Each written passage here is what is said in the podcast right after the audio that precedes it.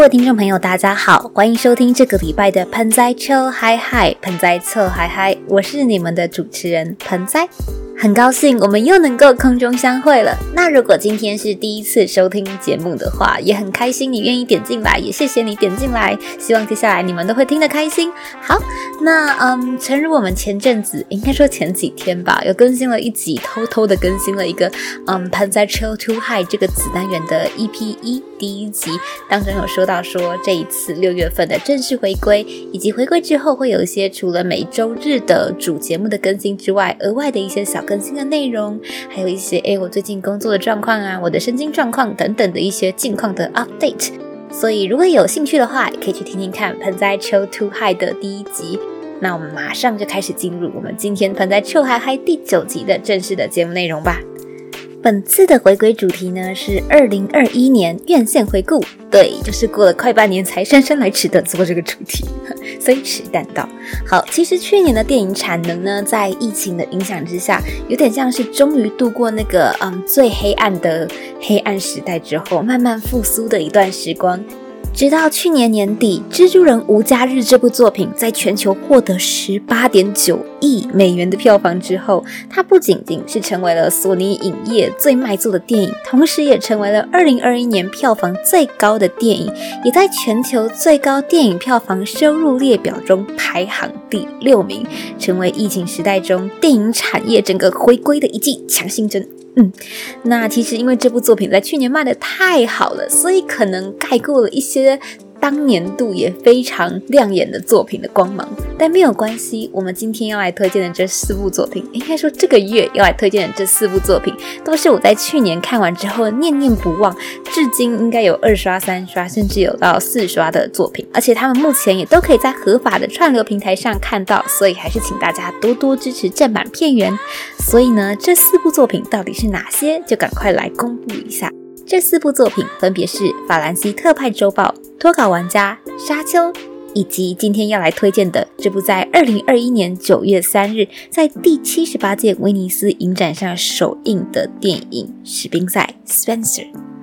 史宾赛 （Spencer） 是一部英国虚构历史传记与心理学戏剧，由帕布罗·拉瑞恩执导，史蒂芬·奈特编剧，主演的演员有克里斯汀·史都华、提摩西·斯伯、杰克·法辛、尚恩·哈里斯以及莎莉·霍金斯。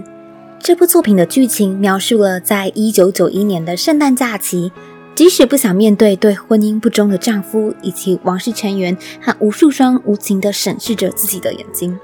戴安娜还是不情愿地自己开着车抵达了英国王室的私人别墅桑德利罕府，要来度过这个因为传统所以规定所有王室成员要一起齐聚一堂度过的圣诞假期。即使即将在这个充斥着传统与历史渊源的地方度过压抑的三天，在这个其实离戴安娜从小成长的史宾塞老宅非常近的辽阔庄园里，戴安娜需要面对的不只是众人的放大检视，她也即将直面自己作为戴安娜这个人心里的缺口。这个短短三天的圣诞假期会成为又一段戴安娜不愿回想的压抑时光吗？还是？会成为能够让戴安娜士兵赛破茧重生的重要转机呢？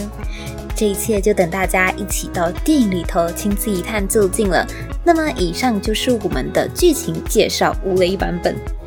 接下来要和你们分享的就是我当初会去看这部作品的原因，以及我看完之后会喜欢到想要把它推荐给你们的原因又是什么？首先呢，我当初会去看这部作品，最主要的原因就是我看到很多很多人、很多影评人还有外媒都盛赞说这是克里斯汀·史都华的演技巅峰啦，然后什么目光里脱胎换骨啦等等的。那不得不说，其实我在这部片之前我是没有认真在看《暮光之城》，但是我那个时候对于克里斯汀·史都华的印象只停留在我很喜欢他的脸。但我好像没有看过他演的作品，我特别喜欢的有哪一部？这样子的一个有点迷茫的状态。那这一次听到大家盛赞说，哦，这是他的巅峰之作，我觉得嗯，是时候来去看一下，盛世美颜了。而且呢，紧接着看了很多关于剧照啊，还有事前他们剧组有试出一些可能访谈或是花絮，关于克里斯汀·史都华他为了准备这个角色有多么的努力等等的。就觉得说，嗯，剧组的宣传真的有够重要的耶。另外一部分，我自己个人的原因是因为我自己，嗯，算是一个非常喜欢英国传统历史的人，所以当然戴安娜王妃的故事，即使被翻拍过了无数次，就连最近非常红的那一部影集《王冠》里头也有戴安娜王妃非常重的戏份。但是其实戴安娜王妃作为一个传奇人物，不管被翻拍、被重新就是演绎过几次，还是每一次都会引起大家的话题嘛。所以其实像在《王冠》当中演过的女主角就有两个，一个是演她小时候的呃青少女版本的，一个是长大之后的青少女版本的戴安娜王妃，在《王冠》第四季是由新生代女演员艾玛科林饰演。那在第五季当中呢，则是由天能的那个超漂亮我的天才女主角伊丽莎白戴比基所饰演。那这一次呢，换了克里斯汀史都华，所以其实在前面有很多很优秀的嗯版本的演绎之下，克里斯汀史都华会怎么表现，大家也都是非常的震惊。尤其是她本人原本的形象，其实和嗯大家习惯的当中那个亲和优雅的戴安娜王妃是有一点差距的。所以这一次，当大家看到剧照出来的时候，她的那个神情，然后还有她的那个真的是眼睛，那个眼睛好会说话，看到都惊呆了我。所以我真的非常非常期待克里斯汀·史都华在这部片当中的表现。更何况是在看到了他的预告片出来之后，我觉得他的预告片剪的也蛮令我嗯印象深刻和意外的。因为克里斯汀·史都华他本人其实对我来说，在这么多演过戴安娜的人当中，她的脸不是最像的，必须说实话。但是我觉得她在预告片当中那个好多那种捕捉她眼睛的那种近距离特写，实在是把她那种好像随时要哭出来、被世界遗弃的那个表情演得太好了。OK，总之我就抱着被克里斯汀·史都华在预告片还有剧照中的表现给震撼到，也被他的配乐还有剪辑手法所吸引的一个，嗯，充满着期待的心情进去电影院里了。然后看完之后，我觉得哇，真的没有让我失望，而且远远的超乎了我的期待，真的真的非常的喜欢。首先我要先说一件事情，就是嗯，大家都知道戴安娜王妃引领的那个时代，应该是一九八零、一九九零整个整个时代的时尚潮流。这部电影就像是一部克里斯汀·史都华版的戴安娜王妃时装秀，但它又没有像嗯麦米丽在巴黎那样那么的热闹跟活泼可爱的。我觉得它更多是它每一套衣服都有着严谨的出场原因跟背后的含义，而这一点呢，刚好会直接的呼应到它剧情当中有一段嗯这边不方便暴雷，但是大家如果真的有去看的话呢，可以注意一下关于他们在衣服以及标签上暗示着权力控制以及身份地位的手法。刚刚说到我喜欢他的服装之外，也提到了背后的暗示手法。这个就是我在《史宾赛》这部作品当中最万万没有想到，但是最最最喜欢的一个元素之一，就是这部作品里。编剧他使用了大量的暗示以及象征，量大到我觉得哇，这简直就像是一个，嗯，好像是我在拼拼图的感觉。就是那个拼图不只是拼凑出整个剧情还有拼凑出整个，呃，与过去的那个时代，还有现在这个时代观众以及被审视的人之间的那一种关系的，嗯。拼凑出一个完整的全貌那种感觉，因为《史宾赛》这部作品，我认为它讲述的不只是戴安娜王妃在短短三天的人生，我觉得更多的是他用一种很像见微知著的方式，把所有的东西浓缩在这个不只是时间被浓缩在只有三天，出场人物被浓缩在只有少数的王室成员，还有一些宫廷的呃侍从们之间，更是整个空间压缩在这一个。乍看腹地很辽阔的庄园里，他把一切都把它挤压挤压的很小很小很紧凑，所以整部作品它就是两个多小时，但是只拍了三天的故事，会让你有一种既压抑，但是看完之后非常过瘾的那一种我难以形容的感觉。